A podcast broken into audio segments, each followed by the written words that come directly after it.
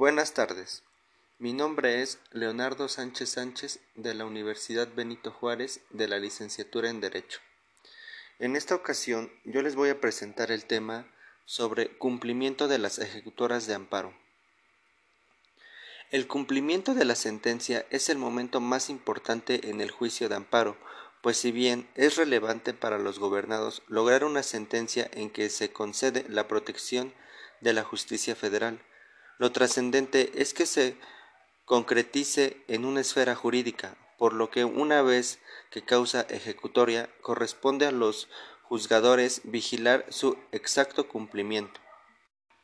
Ahora bien, según la índole violaciones constitucionales, las violaciones constitucionales son diversas, salvo que se trate de normas generales impugnadas con motivo de actos de aplicación distinta. En este último caso, solamente se actualizará esta causal cuando se dicte sentencia firme en alguno de los juicios en la que se analice la constitucionalidad de las normas generales.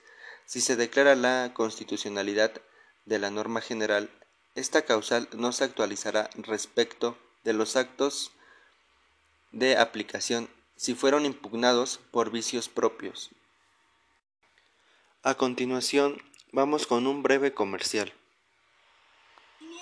comparten todo. A veces hasta la gripa, pero también pueden compartir Big Vaporub, el poder de Big en un masaje, para aliviar la congestión nasal, la tos y dolores musculares, aliviando así a toda la familia. Big Vaporub, alivio en dos minutos y hasta por ocho horas. No importa si invitaron a toda la familia. Que haces es usar tu Aderogil Prevent, Prevent crea una barrera protectora en tu garganta que atrapa e inhabilita los virus, protegiéndote de enfermedades respiratorias. Es algo tranquila, protegiéndome con Prevent. Efectivo contra la familia de los coronavirus que causan enfermedades respiratorias. Bien, continuemos con el tema. Fuentes a terceros extraños al proceso constitucional. Según el artículo 5, fracción tercera de la Ley de Amparo, establece de manera enunciativa y no limitada alguno de los supuestos en que se tiene el carácter de tercero interesado, es decir, contempla todos aquellos casos en que la persona puede tener dicha calidad, de manera específica. Ahora bien, cuando el acto reclamado derive de un juicio o de una controversia de orden judicial, administrativo, agrario o del trabajo puede tener el carácter de tercero interesado, la contraparte del quejoso. La interpretación que debe darse a esta proporción de normativa es el sentido de quien busque atribuirse la calidad de tercero interesado. Debe tener una posición contraria a la del quejoso, esto es, que su actitud procesal esté confrontada con la postura que asume éste sin que constituya un, obstáculo que ambas partes hayan fungido como demandadas en el juicio de origen, pues lo relevante es que sus pretensiones sean opuestas en virtud de que ante el otorgamiento de la protección de la justicia de la Unión, la parte de la tercera interesada se verá afectada su esfera jurídica. Ahora hablaremos de las violaciones al procedimiento.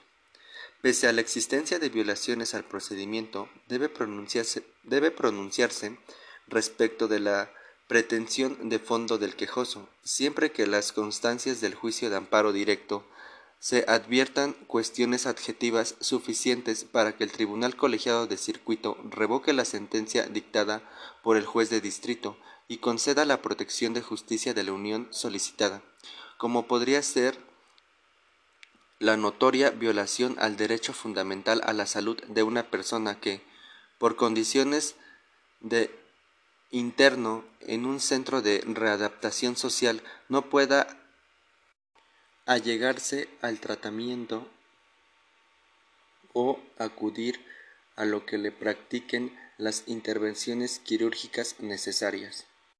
A continuación vamos con unos breves comerciales. Profunda removiendo manchas de sudor y hasta el 99% de bacterias. Ariel elimina el virus causante del COVID-19. En IDEA creamos una receta con vitamina C y aceite de aguacate que te protege y recupera el tono natural de tus axilas. Nivea aclarado natural. Es una receta, no una fórmula. De Nivea.